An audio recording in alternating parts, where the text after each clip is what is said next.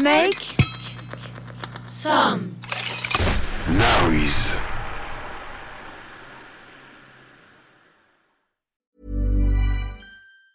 Hey, it's Ryan Reynolds, and I'm here with Keith, co star of my upcoming film, If, only in theaters, May 17th. Do you want to tell people the big news? All right, I'll do it. Sign up now and you'll get unlimited for $15 a month in six months of Paramount Plus Essential Plan on us. Mintmobile.com slash switch. Upfront payment of $45 equivalent to $15 per month. Unlimited over 40 gigabytes per month. Face lower speeds. Videos at 480p. Active Mint customers by 531.24 get six months of Paramount Plus Essential Plan. Auto renews after six months. Offer ends May 31st, 2024. Separate Paramount Plus registration required. Terms and conditions apply if rated PG. Hey, I'm Ryan Reynolds. At Mint Mobile, we like to do the opposite of what Big Wireless does. They charge you a lot we charge you a little. So naturally, when they announced they'd be raising their prices due to inflation, we decided to deflate our prices due to not hating you. That's right. We're cutting the price of Mint Unlimited from $30 a month to just $15 a month. Give it a try at mintmobile.com slash switch. $45 upfront for three months plus taxes and fees. Promo for new customers for limited time. Unlimited more than 40 gigabytes per month. Slows. Full terms at mintmobile.com. Hey, it's Danny Pellegrino from Everything Iconic. Ready to upgrade your style game without blowing your budget? Check out Quince. They've got all the good stuff shirts and polos, activewear, and fine leather goods, all at 50 to 80% less than other high end brands. And the best part? They're all about safe, ethical, and responsible manufacturing. Get that luxury vibe without the luxury price tag. Hit up quince.com slash upgrade for free shipping and 365 day returns on your next order. That's quince.com slash upgrade. Alerte, concours. Alerte. Pitch ton podcast. Concours. Le studio Make Some Noise t'offre la saison 1 de ton podcast. Comment participer? Pitch ton podcast en 10 lignes. Décris le thème, le format, le concept et écris-nous à l'adresse pitch ton podcast Pitch ton podcast Un jury de professionnels se réunira à la rentrée pour désigner le grand gagnant. Pitch ton podcast. Toutes les infos sur Pitch ton podcast, le concours d'été 2021 de Make Some Noise sont sur le site makesomenoise.fr et sur les pages officielles des réseaux sociaux de notre studio. Derrière. Derrière. L'objectif. L'objectif.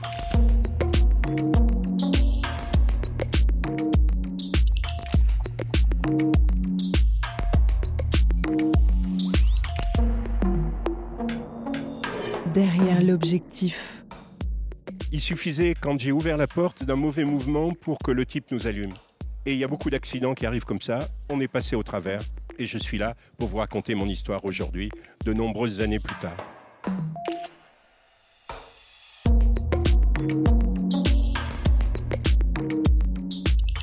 Un demi-siècle que le photographe Alain Keller parcourt le monde et documente la mémoire des hommes. Après avoir collaboré avec les agents Sigma et Gamma, cofondé l'Odyssée Images, Alain Keller a rejoint l'agence Myop en 2008.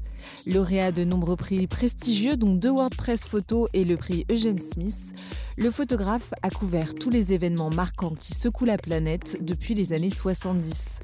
La révolution en Iran, les conflits au Liban, en Israël-Palestine, la guerre civile au Salvador, en Tchétchénie, la révolte des étudiants de la place Tiananmen à Pékin, ou encore la famine en Éthiopie. Dernière actualité en date, Alain Keller nous invite pour un voyage en hiver, livre qui vient de paraître aux éditions de juillet. Un périple qui part d'un village de Slovaquie jusqu'à Venise pendant le carnaval, dont les images sont entièrement réalisées à l'iPhone, accompagnées de textes extraits de son journal en ligne, un Tumblr extraordinaire où l'on peut découvrir les photographies, les souvenirs, les histoires passionnantes et personnelles d'Alain Keller, à la mémoire des hommes et des femmes qui ont croisé sa route et son objectif. Entretien public avec Alain Keller pendant la semaine professionnelle des rencontres de la photographie à Arles, dans le cloître de l'Archevêché, investi par l'agence Myop. Derrière l'objectif d'Alain Keller, nous sommes en 1982 au Liban. Le voyage, les routes, ont toujours été quelque chose de très important pour moi. Dès que j'ai pu commencer à voyager, j'ai voyagé. Qu'est-ce qui va avec le voyage quand on part? C'est l'appareil photo. L'offensive israélienne lancée depuis hier sur le sud Liban progresse rapidement. Aujourd'hui, les Israéliens se sont emparés du château de Beaufort, une place forte palestinienne, et occupent maintenant les villes de Tyr et de Nabatir. La guerre est juste derrière ces montagnes. Le gros des troupes est déjà au combat, mais l'état-major continue de mobiliser les réservistes. À preuve, ces longues colonnes de transport de troupes chenillées, camions de toutes sortes, plateaux chargés de tanks de combat, que j'ai vus toute la journée remonter par dizaines vers la frontière libanaise. À l'évidence, l'effort de guerre israélien se poursuit avec la même intensité trois jours après le début des hostilités.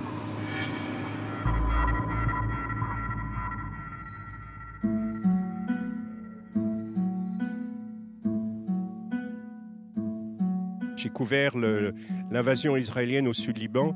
Alors j'allais souvent en Israël parce que j'avais une copine là-bas. Donc c'était très pratique. J'avais toujours dans ma poche un ticket de retour. Donc quand je faisais Paris-Tel Aviv, Tel Aviv-Paris, j'arrivais, j'allais chez Jennifer et puis c'était peinard.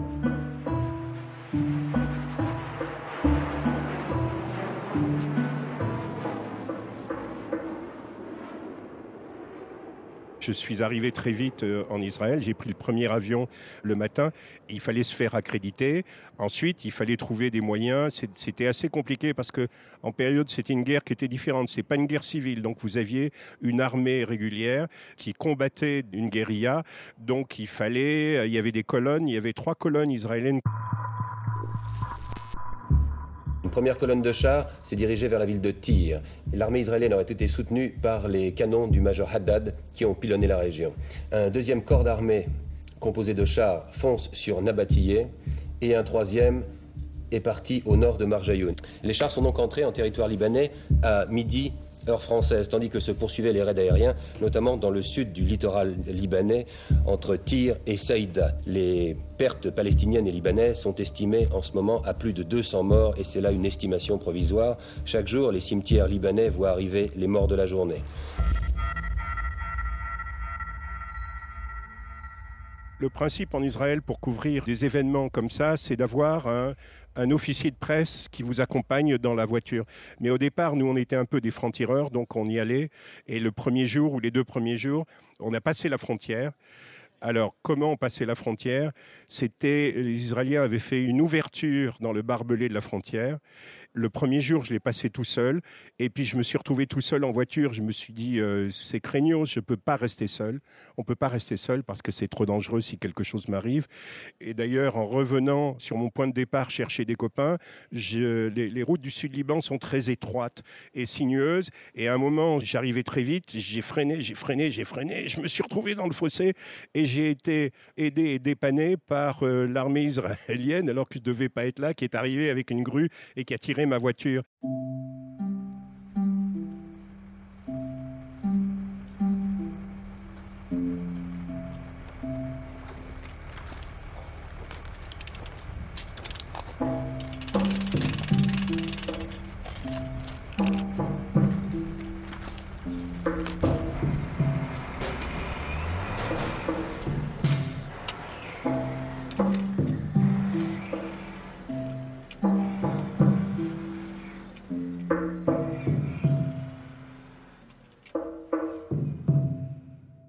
Je suis reparti avec des Français, donc le même jour, et on a remonté une colonne israélienne jusqu'au moment où l'armée israélienne, euh, la police militaire, nous a dit, vous n'avez pas d'officier de presse avec vous, il faut que vous partiez. Un officier de presse, c'est un officier, c'est un militaire qui accompagne les journalistes. Alors il sert à la fois de contact et de liaison avec l'armée, et puis euh, pas vraiment à nous surveiller parce que plus tard j'ai eu des officiers de presse qui étaient plutôt sympas, on est devenus copains avec. Ils étaient là peut-être pour nous protéger aussi et pour euh, ce qu'on se signale vis-à-vis de l'armée. Et donc euh, on est bloqué par euh, l'armée israélienne, donc ils nous disent de faire demi-tour. Mais il est hors de question qu'on retourne, on est seul, donc on est libre, donc on on fait demi-tour et on regarde sur une carte. On avait une carte israélienne sur laquelle on voyait les routes du sud Liban, mais juste une partie des routes. Et euh, on s'aperçoit qu'il y a une, route transversale qui va jusqu'à Tyr, le port qui se trouve sur la mer Méditerranée. Nous, on est au milieu. Et donc, euh, euh, on, on prend cette route. Et à un moment, il y avait des casques bleus français qui étaient là. Et donc, on s'arrête. Et les mecs, ils sont sympas. Ils nous donnent à boire, ils nous donnent à manger. Et ils nous disent vous avez une voiture louée en Israël, mais vous avez une plaque d'immatriculation israélienne. Si j'étais vous, je retirerais cette plaque d'immatriculation, ce qui est très fréquent euh, au Liban. Donc, qu'est-ce qu'ils arrivent? Ils nous donnent un tournevis, on retire la plaque d'immatriculation. Je pense que c'est peut-être ce qui nous a sauvé la vie. Cette plaque d'immatriculation, on la met dans le coffre et on reprend le chemin on s'arrête dans un petit village et on demande à quelqu'un, puisqu'il y avait des gens qui parlaient français dans le sud-Liban, est-ce que c'est la route de tir? Et le type dit euh, oui, c'est là. Est-ce qu'il y a des combats? Il dit oui. euh, Enfin, comme ça, voilà, c'est continuer tout droit, il y a des combats. Et puis on rentre dans un deuxième village. Et vous savez, le Liban, il y a une partie chrétienne, il y a une partie musulmane. Et dans ce village, on rentre et euh, on voit à gauche, mais c'est moi qui conduis, je fais pas très attention. Il y avait une Land Rover avec un, camouflage et avec un, croissant euh, palestinien. C'est Alain Mingan qui était à ma droite qui me dit mais c'est bizarre et moi je dis bon euh, comme ça et puis il y a souvent un décalage avec la réalité parce que on n'y pense pas etc. Donc on continue.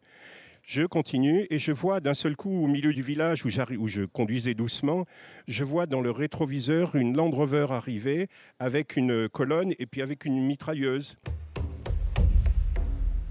Alors je leur dis, euh, il y a une Land Rover qui arrive, mais ça doit être les gars de Haddad. Haddad, c'était un, combattant euh, chrétien qui était allié des Israéliens. Alors je me dis ça, donc euh, pas de problème.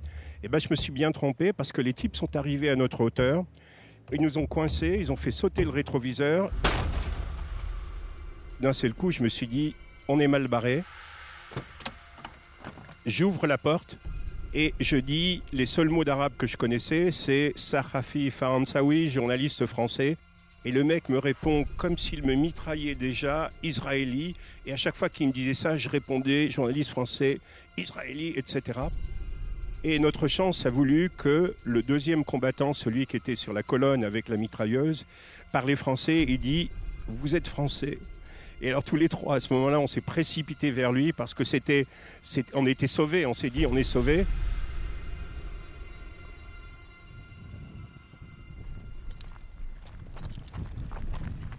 Je crois qu'ils nous ont mis quand même contre le mur à un moment, et puis ils nous ont demandé nos passeports. Or, le passeport, à l'époque, moi j'avais une veste, euh, comme qu'avaient beaucoup de photographes, c'est une veste de pêcheur. Et les vestes de pêcheur, il y a 36 poches. C'était très pratique pour mettre des films, pour mettre des objectifs, etc. Mais j'avais mon passeport aussi. Dans mon passeport, j'avais ma carte de presse israélienne. Et il fallait surtout pas que je la montre, parce que là, on était, euh, sans doute dans la merde, même si. Enfin. Et donc, euh, je prends mon passeport et puis je machine mon truc de manière à extraire la carte de presse israélienne, mais garder la carte de presse française. On donne le passeport. Et à ce moment-là, bon, ça s'est calmé tout de suite. Les types ont dit d'accord, venez avec nous. Donc on a fait demi-tour, la voiture avec euh, la mitrailleuse nous a suivis, un des combattants avec la mitraillette était avec nous dans la voiture et on est retourné 500 mètres plus avant à l'endroit où on avait vu cette euh, Land Rover. Et là, on, est tombé sur un groupe de combattants euh, marxistes-lénistes du FPLP. Alors eux, ils sont beaucoup plus cool. Hein. C'est pas les, les, djihadistes, c'est pas etc. Et donc certains parlaient français. Ils nous ont fait ouvrir le coffre la plaque d'immatriculation devait être à l'envers. Ils ont regardé, ils n'ont rien dit, et ils nous ont demandé d'où vous venez. Et là, euh, mon copain a dit, il a eu le réflexe de dire, on vient en anglais de chez Haddad. Euh, we're coming from Haddad. Ça voulait dire on venait de la région où il y avait euh, les combattants, mais ça voulait pas, pas dire qu'on venait d'Israël. Ils ont dit d'accord, ça va. Ils parlaient. Il y en a certains qui parlaient anglais, qui parlaient français, je crois. Et ensuite, ils nous ont proposé de venir avec eux, ce qui est invraisemblable. Mais comme on avait été quand même choqués par notre truc, on a dit non. Alors peut-être que si on avait été avec eux, c'était on allait de Carib en Silla, c'est-à-dire que s'ils avaient combattu et s'ils avaient été bombardés, on s'en serait peut-être pas sorti, mais on le saura jamais.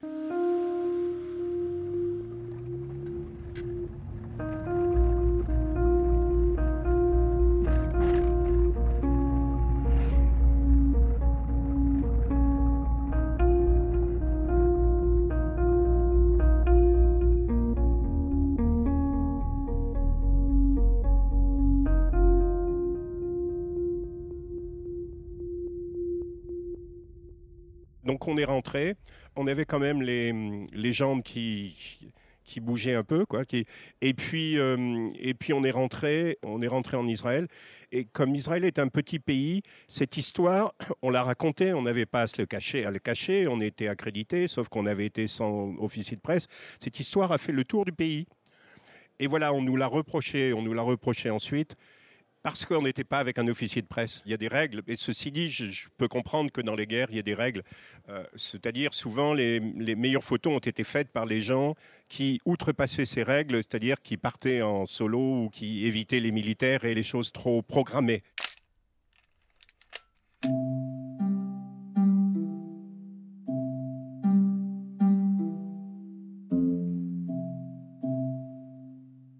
Le lendemain, il y a des photographes euh, israéliens qui travaillaient pour un journal, euh, un très grand journal de Tel Aviv, qui me disent Alain, est-ce que tu veux venir avec nous? Euh, Je dis vous allez où? Ils me disent on va au Liban. Je dis non, pas question. Et finalement, ils me disent viens. Donc ils, ils ont une voiture à deux places. Et la voiture à deux places, c'est très dangereux dans des situations de conflit. Ils me font rentrer. Et puis, je les vois se diriger vers la frontière la frontière qu'on avait donc traversée la veille. Et cette fois-ci, la frontière était gardée par un soldat et qui laissait passer les convois militaires israéliens qui, bah, qui allaient. Euh, voilà. Ils s'arrêtent à 50 mètres de la frontière. Ils attendent que le soldat arrête un camion et quand le soldat arrête un camion, première, deuxième, etc., il le contourne et on rentre. Et là, je leur dis où est-ce que vous voulez aller? Euh, Lâchez-moi, je rentre, je veux pas y aller, etc. Et ils me disent non, ils me disent on veut aller à Tir. Donc ils veulent refaire le même chemin que nous avions fait euh, deux jours auparavant. Et je leur explique l'histoire. Ah, c'est toi, blablabla, comme l'histoire se connaissait. Et là, ils ont été très prudents. Ils ont suivi la frontière, la zone chrétienne qui suivait la frontière et qui descendait. Et ils n'ont pas coupé comme nous. Et on a eu accès, grâce à eux, à des postes de commandement. On a pu faire des photos à une attaque sur un camp euh, un peu plus loin, jusqu'au moment. C'est très marrant parce que dans les histoires de guerre, il y a toujours des trucs un peu drôles. Un des deux Israéliens qui était là était un géant et il était photographe pour un journal, comme je vous l'ai dit tout à l'heure. Il photographiait le Maccabi Tel Aviv, qui est un club de basket euh, qui est euh, très très très connu euh, en Europe. Et donc on coupe, on arrive sur la route côtière, et puis on remonte un axe qui nous permet d'aller vers le nord et d'aller vers Tir où on voulait aller, et d'un seul coup, il y a un contrôle. Donc on n'avait pas, une nouvelle fois, d'officier de presse, et le, soldat qui nous arrête voit le photographe et lui dit Ah, Yossi, là, il nous laisse passer, c'est extraordinaire. Donc on était dans la plus grande égalité, mais il nous laisse passer. Enfin bref, voilà.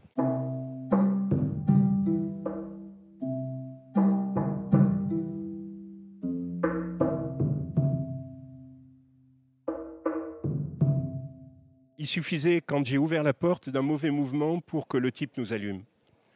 Et il y a beaucoup d'accidents qui arrivent comme ça. On est passé au travers. Et je suis là pour vous raconter mon histoire aujourd'hui, de nombreuses années plus tard. Derrière l'objectif. Vous avez aimé cet épisode? N'hésitez pas à le noter, le partager, le commenter.